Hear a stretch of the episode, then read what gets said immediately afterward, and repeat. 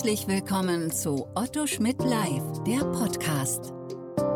Neueste Urteile, wichtige Gesetze und Rechtsfragen, die die Branche bewegen. Hier kommentieren Expertinnen und Experten, deren Meinung Gewicht hat.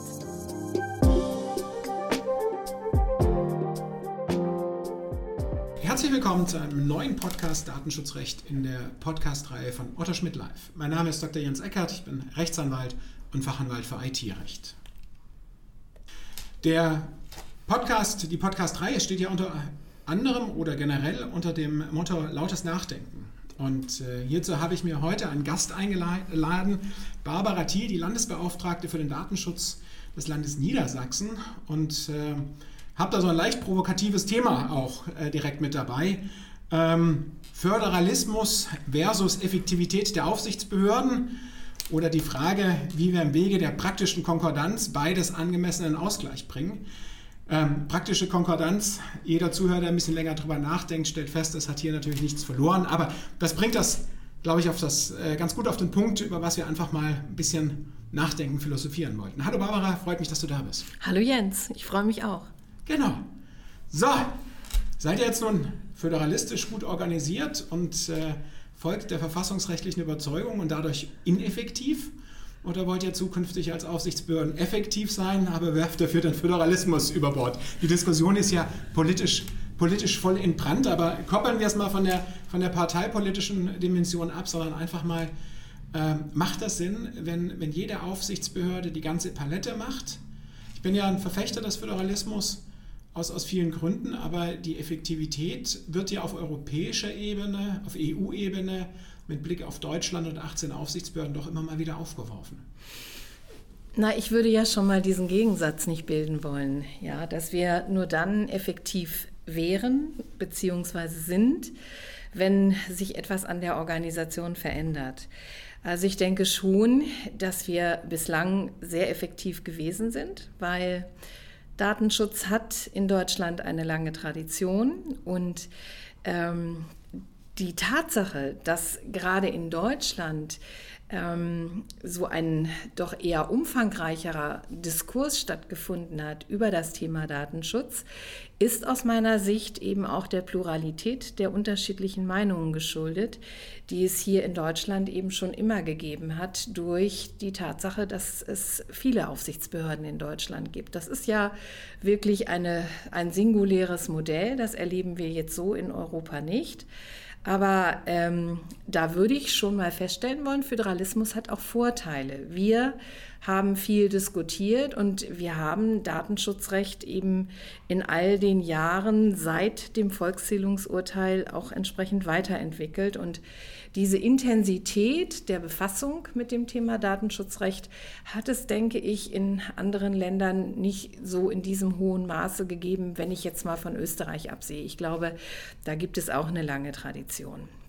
Wir stellen aber eben heute fest, dass ähm, wir nicht nur konzentriert sind auf die nationale Ebene. Das war bis zur DSGVO der Fall. Da hatte dann möglicherweise dieser Diskurs und diese, diese intensive Auseinandersetzung auch noch ihre Berechtigung. Heute sehe ich das schon als etwas schwieriger an. Also wir sind insgesamt ähm, ja 18 Aufsichtsbehörden. Eigentlich sind wir 17, weil in allen Ländern bis auf Bayern ja nun mal öffentlicher und nicht öffentlicher Bereich zusammengefasst sind und nur in Bayern das getrennt ist. Also wenn ich das jetzt dort mal gemeinsam betrachte und Bayern hat in unserer Datenschutzkonferenz auch nur eine Stimme, dann sind es 17 Stimmen, um die es jetzt tatsächlich geht. 16 Bundesländer und der Bundesbeauftragte. Und ähm, also wir erleben das ja auch auf der europäischen Ebene dass da auch nicht sofort alles entschieden wird, wenn da mehrere Mitgliedstaaten um, um Themen ringen. Auch da gibt es Streit, auch da gibt es Auseinandersetzung, auch da brauchen manche Themen einfach ihre Zeit. Und ähm, ich würde jetzt nicht davon sprechen wollen, dass wir uns gar keine Zeit mehr in Deutschland geben dürfen, aber wir müssen aus meiner Sicht einen Weg finden, zu schnelleren Entscheidungen zu kommen, als das bisher der Fall gewesen ist. Und wir müssen einen Weg finden,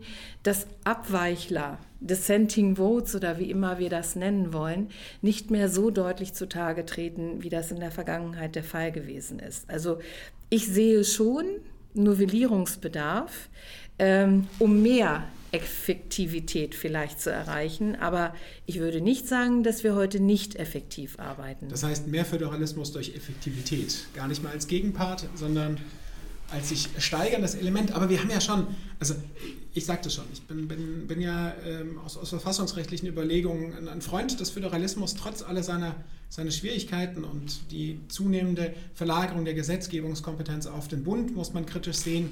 Das Telekommunikations-, Telemedien-, Datenschutzgesetz wäre ja dann der erste Schritt, in dem die Zuständigkeit für die Telemedien, die bisher ja bei den Landesaufsichtsbehörden liegt, zukünftig dann auch beim Bundesbeauftragten oder der Bundesbeauftragten gebündelt würde. Da sieht man ja schon die Politik, die so ein bisschen in die Richtung arbeitet. Und wenn man die Diskussion sich anschaut, heißt es ja endlich Telekommunikation und Telemedien in einer Hand. Äh, kann man, so, kann man so sehen, aber andererseits die Behörde nicht mehr, nicht mehr vor Ort zu haben, das ist das andere. Aber andere Stimmen hört man dann, ja, was hilft mir die Behörde vor Ort, wenn ich vier Behörden vor Ort habe, weil ich vier Standorte habe? Also wie wollen wir es konkret machen? Wie, wie wollen wir da hinkommen? Ja? Also, also ähm, würden die wir DSK, das muss man ja auch noch sehen, die, die DSK ist ja nur informell. Ja? Das heißt also, äh, und wenn man Schrems, Schrems 2 der, der, der, Europäische Datenschutzausschuss sehr schnell mit einer Position. Die deutschen Aufsichtsbehörden haben noch zwei Wochen gebraucht. Ich glaube nicht, weil man, weil man nicht direkt erfasste, was, was da drin steckt, sondern vielleicht einfach, weil man sich erst noch abstimmen musste. Ähm, ja, du, du verziehst das, dein Gesichtsausdruck, der Eindruck entsteht. Ich, ich spreche es ja nur von, von außen an, wo man sich ja schon die Frage stellt, was muss man machen, um hier ähm, ein, ein bisschen schneller zu sein? Vielleicht auch auf EU-Ebene ernster genommen zu werden? Es sind zwei Punkte, die ich jetzt, die ich jetzt anspreche. Es sind so viele Punkte. Genau, es sind so viele Punkte. Die du jetzt äh, angesprochen genau, Es soll ja der Spielraum bleiben, zu sagen, was du sagen möchtest. Es geht ja ums Nachdenken. Wir wollen, die, wollen wir die Zuhörer ja so ein bisschen auch zum, zum, zum Nachdenken mit abnehmen, so ein bisschen Points droppen und dann äh, schauen, was passiert. Ja, ähm, jetzt versuche ich mal meine Gedanken ein wenig, ein wenig zu ähm, sortieren. Also wenn es um dieses Thema Zentralisierung der Datenschutzaufsicht geht, das ist ja ein Thema, das gegenwärtig diskutiert wird. Interessanterweise hat Niedersachsen dieses Thema jetzt auf, auf die Tagesordnung der Wirtschaftsministerkonferenz setzen lassen. Ähm, dazu muss ich allerdings auch sagen, das war mir gar nicht bekannt, dass das passiert. Man hat mit mir darüber vorher gar nicht gesprochen. Ähm, jetzt ist es so und jetzt wird darüber zu diskutieren sein, jedenfalls auf der Ebene der Wirtschaftsminister.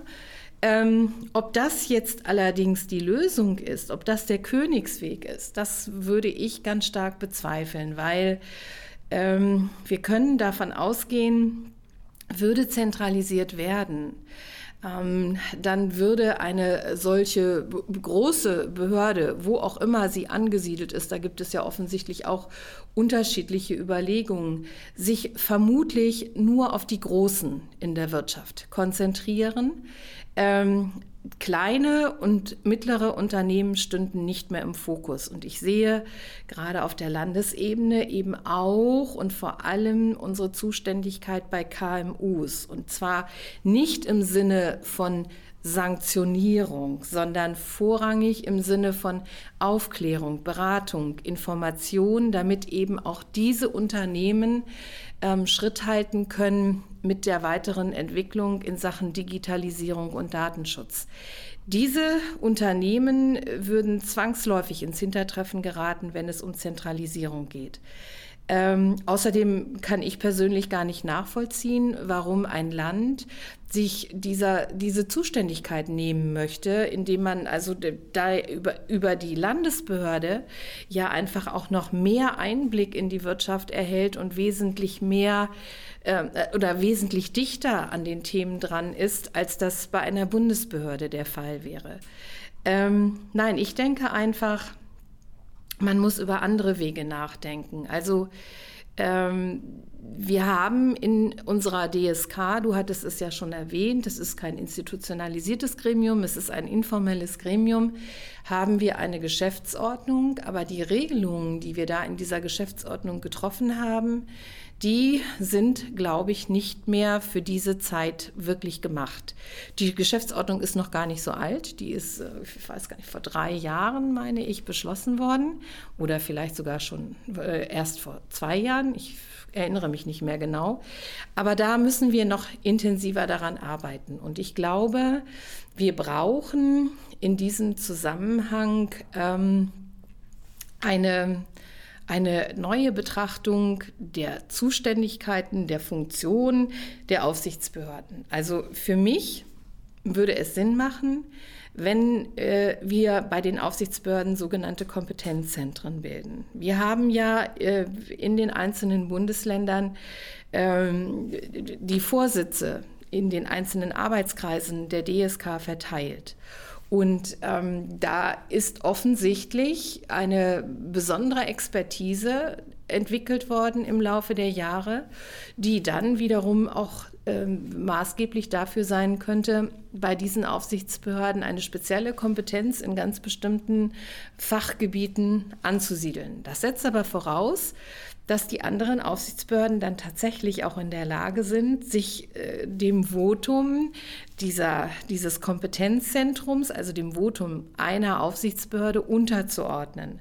Und es setzt auch voraus, um mehr Einheitlichkeit nach außen zu tragen, ähm, dass diese Dissenting Votes einzelner Aufsichtsbehörden nicht mehr öffentlich kommuniziert werden. Also wenn, dann ist es eine Diskussion, die innerhalb der DSK stattzufinden hat. Aber wenn wir dann mit einer Meinung rausgehen, dann sollte diese Meinung tatsächlich von allen Aufsichtsbehörden auch getragen werden. Und man muss sich dann vielleicht eben ähm, diesen Mehrheitsentscheidungen einfach mal unterordnen und dann nicht in der Öffentlichkeit deutlich machen, dass man an dieser Stelle eine andere Auffassung vertritt. Wir brauchen, glaube ich, darüber hinaus ähm, ja, wir brauchen mehr Schnelligkeit. Ich plädiere auch dafür, dass wir uns in der DSK, genauso wie es der Europäische Datenschutzausschuss macht, ein Arbeitsprogramm setzen, das wir dann auch wirklich abarbeiten. Ich plädiere auch dafür, dass sich die Arbeitskreise der DSK nicht selbst Themen wählen, die sie jetzt gerade mal bearbeiten wollen, die sie vielleicht ganz interessant finden, aber die die Öffentlichkeit in dem Moment nicht so spannend findet, sondern ich plädiere dafür, dass auf der Basis eines Arbeitsprogramms, das sich die DSK gibt, dann tatsächlich auch in den Arbeitskreisen entsprechende Aufträge erfüllt werden und im Laufe eines Jahres ähm, äh, im Laufe eines Jahres dieses Arbeitsprogramm abgearbeitet wird sozusagen. Außerdem glaube ich, müssen wir darüber nachdenken, ob es heute noch Sinn macht, den Vorsitz jedes Jahr wechseln zu lassen. Das momentan ist äh, die Praxis ja, dass wir in alphabetischer Reihenfolge Jahr um Jahr den Vorsitz wechseln. Und vielleicht sollten wir uns an der Stelle auch äh, der Übung des Europäischen Datenschutzausschusses annähern, einen festen Vorsitz zu installieren aus einem Bundesland und äh, für, für diesen Vorsitz einen längeren Zeitraum zugrunde legen, als das bisher eben über dieses eine Jahr geschieht. Ja, und das Wichtigste, das Wichtigste für mich ist, dass wir das Kohärenzverfahren, so wie es auf der europäischen Ebene existiert, adaptieren auf der nationalen Ebene. Ja, wir müssen, ähm, ähm, wenn wir uns streiten, und das ist immer wieder der Fall, das ist auch auf der europäischen Ebene der Fall, müssen wir Regeln haben, die wir dann zu beachten haben, die für uns verbindlich sind, aus denen wir auch nicht ausscheren können. Also ein Kohärenzverfahren auf der nationalen Ebene und dieses Kohärenzverfahren verpflichtet uns dann zur Zusammenarbeit und verpflichtet uns dazu, auch auf der nationalen Ebene zu einheitlichen Entscheidungen zu kommen. Und dabei, die, diese einheitlichen Entscheidungen sind ja nicht nur für die Wirtschaft hier auf der nationalen Ebene wichtig, sondern wir müssen ja dabei auch bedenken, Deutschland hat nur eine einzige Stimme im EDSA auf der europäischen Ebene. Und ähm, wenn diese Stimme Gewicht haben soll, wenn diese Stimme tatsächlich auch ihre Bedeutung haben soll im EDSA, dann brauchen wir diese Einheitlichkeit, diese Einigkeit, dieses Einvernehmen auch auf der nationalen Ebene. Und wenn wir dazu nicht aus uns heraus in der Lage sind, dann brauchen wir eben gesetzliche Vorschriften, die das regeln. Das heißt, wir kommen eigentlich zur, zur Stärkung des Föderalismus durch klare und strukturierte Vorgaben zur Zusammenarbeit. Auch so mit der, ich höre da so ein bisschen raus, auch wenn man es nicht selber hinbekommt, vielleicht klingt da so ein bisschen Zweifel an einer neuen Geschäftsordnung an, dann müsste da vielleicht auch der Gesetzgeber klare Regelungen schaffen und wenn man nur die DSGVO-Vorgaben zur Abstimmung Zweifelsfall nur für entsprechend dynamisch verweisend äh, stimmt, dann übt man auf nationaler Ebene schon, was man auf EU-Ebene zu üben hat. Liebe Barbara, jetzt sind doch all meine Fragen, die ich noch aufgeworfen habe, staccato doch noch beantwortet worden. Ich danke dir vielmals dafür. Ähm, das mal der andere Art des lauten Nachdenkens aus der Podcast-Reihe heraus. Bisher habe ich ja immer über gesetzliche Regelungen nachgedacht und hier mal ein kleiner Gedankenanstoß auch für die jetzt begonnene, auf politischer Ebene auch geführte Diskussion zur Zukunft der föderalen Datenschutzaufsicht. Ich danke dir vielmals dafür und würde mich freuen, wenn du bald mal wieder für ein Interview mit dabei bist. Sehr gerne. Ich bedanke mich auch. Bleiben Sie dem Podcast und dem Datenschutzrecht äh, gewogen. Auf Wiederhören. Bis zum nächsten Mal. hörten Otto Schmidt live, der Podcast.